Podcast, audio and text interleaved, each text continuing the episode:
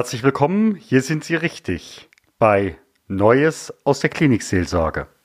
Neues aus der Klinikseelsorge. Mein Name ist Stefan Hund. Ich bin sowohl evangelischer Pfarrer in einem Großklinikum als auch Begleiter für Unternehmer und Führungskräfte in Schweigezeiten zur Gelassenheit auf Augenhöhe. Hier erfahren Sie unter stefanhund.com mehr über mich und meine Arbeit. Aber nun zurück zum Podcast. Los geht's. Liebe Hörerinnen und Hörer, Neues aus der Klinikseelsorge. Ich habe heute wieder einen besonderen Gast, nämlich meinen Kollegen Dr. Hans Stäubing. Und Krankenhaus ist so das eine und äh, das andere ist äh, Hospiz. Hans Stäubing war jetzt über fünf Jahre Pfarrer im Hospiz und hat dementsprechend viele Erfahrungen sowohl mit den Gästen im Hospiz als auch äh, mit den Familienangehörigen im Hospiz. Bevor wir in die Frage reingehen, was macht eigentlich ein Pfarrer im Hospiz, auch im Blick auf andere Religionen, Hans, meine Bitte wäre, wenn du einfach mal kurz ein paar Eckdaten zu dir sagen würdest. Ja, Hans-Jürgen Stäubing, 56 Jahre alt, geboren in Herborn ähm, und dort auch groß geworden. Ähm, studiert habe ich in Heidelberg und in Marburg. Ähm, in Heidelberg neben der Theologie die Diakoniewissenschaft. Nach dem Studium äh, bin ich für insgesamt zwei Jahre in den USA gewesen, habe da als Sozialarbeiter im Bereich HIV und AIDS gearbeitet und auch über diesen Bereich, nämlich die Reaktion der amerikanischen Mainline-Kirchen auf HIV und AIDS, äh, meine Promotion geschrieben später. Und mir ging es hauptsächlich darum, abzugleichen, was denn all die wunderbaren kirchlichen Dokumente auf der einen Seite mhm. mit der kirchlichen Alltagswirklichkeit zu tun haben und wo aus den Papieren, die da geschaffen worden sind, nicht nur irgendwelche Ladenhüter geworden sind, die in der Schublade verschwinden, sondern tatsächlich auch reale kirchliche Programme und Aktionen daraus entstanden sind. Mhm. Das heißt also, da vor zig Jahren hattest du schon mal näheren Kontakt mit diesem Thema äh, Sterben und Tod. Das ist ungefähr etwas über 25 Jahre her. Und zur damaligen Zeit gab es eben noch keine wirklich wirksamen Medikamente. Das mhm. zeichnete sich gerade erst am Horizont ab, dass so die ersten Medikamentenkombinationen funktionieren würden und nicht äh, gefühlt zumindest genauso viele Patienten umgebracht haben, wie sie Menschen geholfen haben. Das Thema hat mich dann allerdings auch in meiner weiteren beruflichen Tätigkeit wieder eingeholt, denn ich bin, nachdem ich meine Vikariatszeit im südlichen Odenwald verbracht habe, in Bärfelden, dann äh, in die Kirchenverwaltung gegangen, um im Bereich des kirchlichen Entwicklungsdienstes zu arbeiten. Und das Thema HIV-Aids, das ich ja nur unter den Rahmenbedingungen einer, eines Landes der ersten Welt bislang kennengelernt hatte, war dann mittlerweile zu einem Thema geworden, das hauptsächlich die Ärmsten der Armen in den Ländern des globalen Südens und ja auch in Osteuropa, Mittel- und Osteuropa betroffen hat, äh, sodass mich das Thema ja quasi durch die Hintertür im Rahmen meiner Arbeit dann eben doch wieder eingeholt hat. Gesundheitsfragen sind also quasi so, kann man sagen, etwas, das mich mein, mein gesamtes Leben lang begleitet hat, denn auch in meiner Herkunft. Meine Mutter ist eine äh, Krankenschwester gewesen, die 40 Jahre lang äh, zunächst in einem kirchlichen, dann in einem, das Haus wurde dann später vom Kreis übernommen, im staatlichen Krankenhaus gearbeitet hat. Und ja, Fragen rund um Gesundheit, aber auch oft die Fragen rund um das Ende des menschlichen Lebens und auch das Ende des, des ärztlichen Handelns, kann man sagen, haben mich von Kindesbeinen an begleitet. Und dann irgendwann ins Hospiz geführt.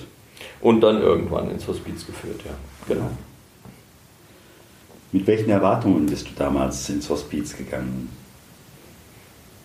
Also das Hospiz, äh, in das ich damals gegangen bin, das Elisabethenhospiz in Darmstadt, äh, war zu diesem Zeitpunkt mal gerade zwei Monate geöffnet. Es war also ein ganz neues Haus.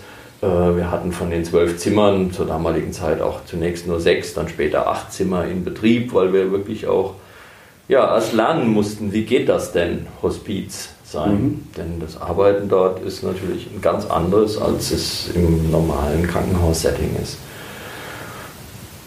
So dass meine Aufgaben dort äh, ja neben dem Mitdenken um das, was brauchen die Patienten, was brauchen die Gäste, so heißen die Bewohner im Hospiz ja, und was brauchen die Angehörigen, auch immer die Frage war, was brauchen die Mitarbeiterinnen und Mitarbeiter, die Haupt- und die Ehrenamtlichen, äh, um hier äh, den Dienst, den wir zu leisten haben und der nicht immer leicht ist, äh, ja, so tun können, dass für die Gäste das Bestmögliche dabei herauskommt. Mhm. Und ihre Bedürfnisse erfüllt werden. Denn letztlich, und das ist das Unterschiedliche vom Arbeiten im Hospiz zum Arbeiten im Krankenhaus, der Wille des Gastes ist alles entscheidend. Das heißt, wenn jemand am Ende seines Lebens beschließt, ich will aber noch rauchen bis zum bitteren Ende, auch wenn ich einen Lungenkrebs habe, dann ist das seine Entscheidung. Mhm. Wenn jemand sagt, ich möchte aber unbedingt noch eine Flasche Wein trinken, auch wenn er eine Leberzirrhose hat und daran verstirbt, dann ist das seine Entscheidung. Und im Hospiz äh, wird versucht, diesen Bedürfnissen, solange sie sich mit den Bedürfnissen der anderen Gäste nicht äh, beißen, nachzukommen. Mhm. Also meine Erwartungen an das Hospiz, um auf die mhm. Eingangsfrage zurückzukommen, waren eigentlich keine anderen als die, die, die ich dort auch tatsächlich angetroffen habe, nämlich dass wir ein kleines Haus sind mit einem überschaubaren Team, das ich erst finden muss. Mhm. Und das erst herausfinden muss, wie das denn geht, ein mhm. Hospiz sein. Mhm. Meine Erfahrung ist, dass viele zwar wissen, es gibt ein Hospiz, aber dass viele nicht unbedingt wissen, was sind eigentlich die Bedingungen, um als Gast in einem Hospiz aufgenommen zu werden. Kannst du da einfach nochmal was dazu sagen? Denn äh, manch einem, mit dem ich dann ins Gespräch gekommen bin, an Verwandten, denen war eigentlich gar nicht klar, dass das Hospiz die letzte Station ist. Das ist richtig. Es ist auch so, dass in vielen Fällen Gäste, wenn sie einziehen, oder meistens die Angehörigen, wenn Gäste einziehen, sagen, ja, wo ist denn der Arzt, der hier arbeitet? Und wir den Angehörigen dann sagen, das ist keine Krankenhausstation hier, hier ist kein Arzt auf der Station. Äh, es gibt Hausärzte, die hier zu den einzelnen Gästen kommen. Es gibt in schweren Fällen die ambulanten Palliativteams, die die Versorgung mit unterstützen, aber hier ist kein Arzt fest auf der Station, auf dem, auf dem Hospiz angestellt, der hier permanent vor Ort und ansprechbar wäre. Hier gibt es Pflegepersonal, das besondere Schulungen und Qualifikationen hat, aber eben keine äh, dauerhaft vorgehaltenen ärztlichen Kapazitäten.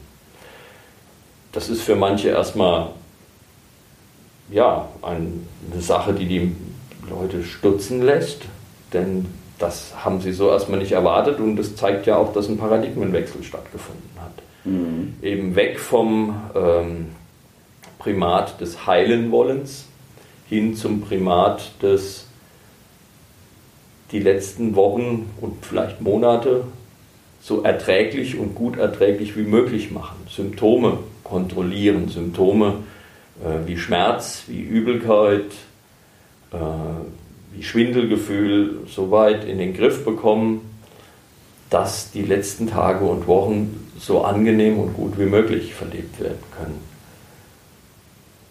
Voraussetzung, um in so ein Hospiz hineinzukommen, ist dann natürlich immer auch tatsächlich die Diagnose einer lebensbedrohlichen Erkrankung in ihrer letzten, in ihrer terminalen Phase.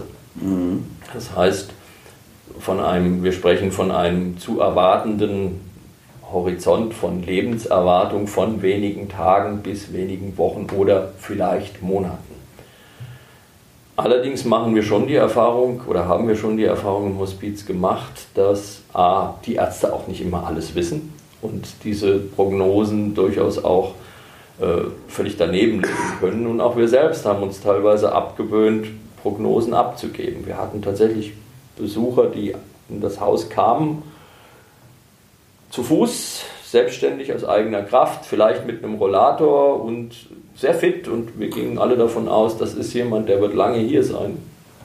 Und um dann festzustellen, dass dieser Mensch vielleicht innerhalb von wenigen Tagen so gesundheitlich abgebaut hat, äh, dass sein Lebensende da war.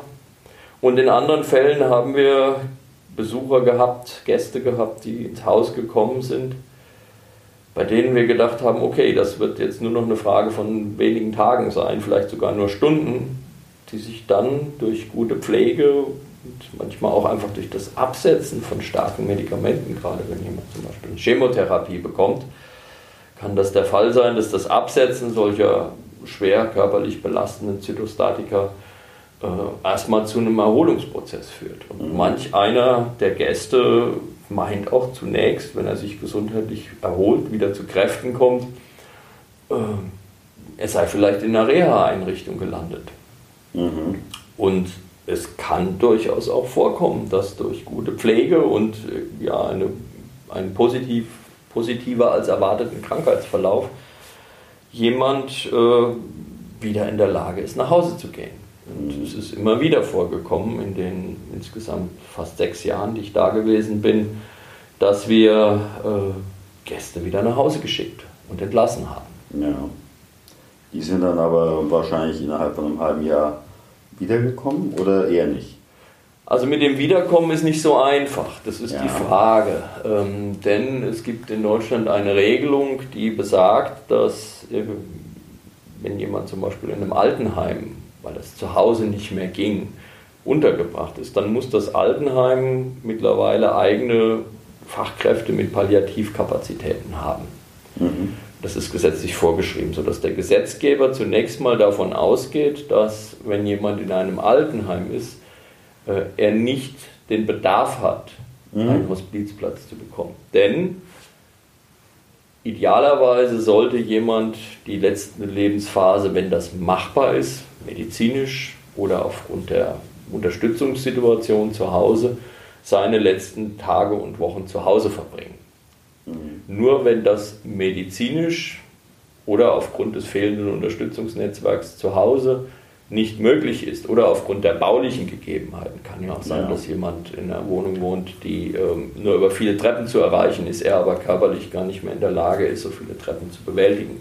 Das sind Rahmenbedingungen, die dazu führen, dass jemand in ein Hospiz gehen kann. Mhm. Ist jemand aber in einer Pflegeeinrichtung, wie in einem Altenheim, untergebracht, weil es zu Hause eben schon nicht mehr ging, dann geht der Gesetzgeber zunächst mal davon aus, dass dieser Mensch nicht nochmal umziehen muss und in ein Hospiz mhm. muss. Nur dann, wenn in der Einrichtung dort aufgrund einer besonders komplizierten Schmerztherapie oder ja. oder oder äh, eine Pflege und eine Versorgung nicht möglich wäre, dann mhm. kann es sein, dass jemand nochmal ins Hospiz kommt. Also heißt, wenn jemand ausgezogen ist, dann ist es in der Regel nicht so, dass er nochmal ins Hospiz kommt. Mhm. Und es ist auch nicht so, dass wir sagen könnten, wir halten ihnen einen Platz frei. Ja, denn es gibt, eine, sowieso nicht. es gibt eine lange Warteliste in aller Regel und ähm, dass man dann irgendjemand bevorzugen würde, das geht nach Bedürftigkeit und nicht nach schon mal da gewesen oder nicht da gewesen. Ja. Ähm, wir hatten in der Tat einen Fall, wo jemand äh, ausgezogen ist, nochmal ein ganzes Jahr, ein gutes Jahr verbracht hat, weil sich der Tumor verkapselt hatte, bis sich der Tumor dann eben doch wieder anders überlegt hat und angefangen hat zu wachsen und sich der Gesundheitszustand so verschlechtert hat, dass eine Versorgung in dem Altenheim nicht möglich war. Mhm. Sodass dieser, das war ein Mann in diesem Fall, dann wieder ins Hospiz eingezogen ist und ja, einer der bewegendsten Fälle, denn er hatte einen guten Freund, der immer sehr gut Keyboard gespielt hat. Mhm. Und dieser Freund ähm, wollte zu seiner Familie fahren, war ein wesentlich jüngerer Mann, der sich ein bisschen um ihn gekümmert hat. Äh, und kam kurz vor Weihnachten zu uns und sagte, was soll ich denn machen? Ich will doch an Weihnachten nach Münster zu meiner Familie fahren. Und wir haben gesagt, dann ist das so. Aber gehen Sie doch einfach noch mal rein und da steht das Keyboard. Ähm, vielleicht spielen Sie ihm einfach ein bisschen was auf dem Keyboard vor, denn er selbst war schon eigentlich nicht mehr ansprechbar seit zwei Tagen. Ja. Und nach ungefähr einer Dreiviertelstunde kam er aus dem Zimmer, Tränen in den Augen und sagte, Sie können sich es nicht vorstellen, Ich habe das Lied gespielt, das er immer so gern gehört hat. Mhm. Und bis wir uns wiedersehen, halte Gott dich fest in seiner Hand. Ja. Und bei fest in seiner Hand hat er aufgehört zu atmen. Und das war ein Bauarbeiter. Mhm. Ein ganz ruppiger Kerl, mit dem ich mich sonst über Motorräder und über Baumaschinen unterhalten Ja. habe. Und der, wenn ich ihm mit irgendwas Frommem gekommen wäre, mit Sicherheit gesagt hat, geh fort und lass mich in Ruhe. Und der hat eine Punktlandung hingelegt. Da denke ich immer, jo, hat so sollen sein. Liebe Zuhörerinnen, lieber Zuhörer, wir sind nun an unserer berühmten 15-Minuten-Grenze. Wenn Sie weiter dem Gespräch zwischen Dr. Stäubing und mir zuhören möchten, lade ich Sie ein, einfach die nächste Folge von Neues aus der Klinik Seelsorge auf Ihrem Podcastgerät oder bei Spotify anzuwählen. Ich freue mich.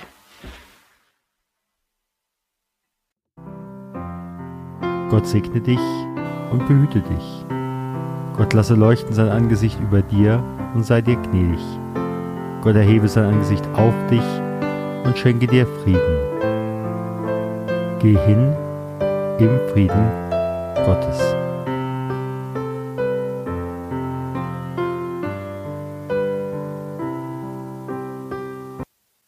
Herzlichen Dank für Ihre Zeit und Ihre Aufmerksamkeit. Hat Ihnen diese Sendung gefallen? So freue ich mich über Ihre Rückmeldung entweder über iTunes oder über die E-Mail podcast-klinikseelsorge at stefanhund.com. Sie können uns auch gerne auf Facebook folgen, auch auf der Seite podcast-klinikseelsorge.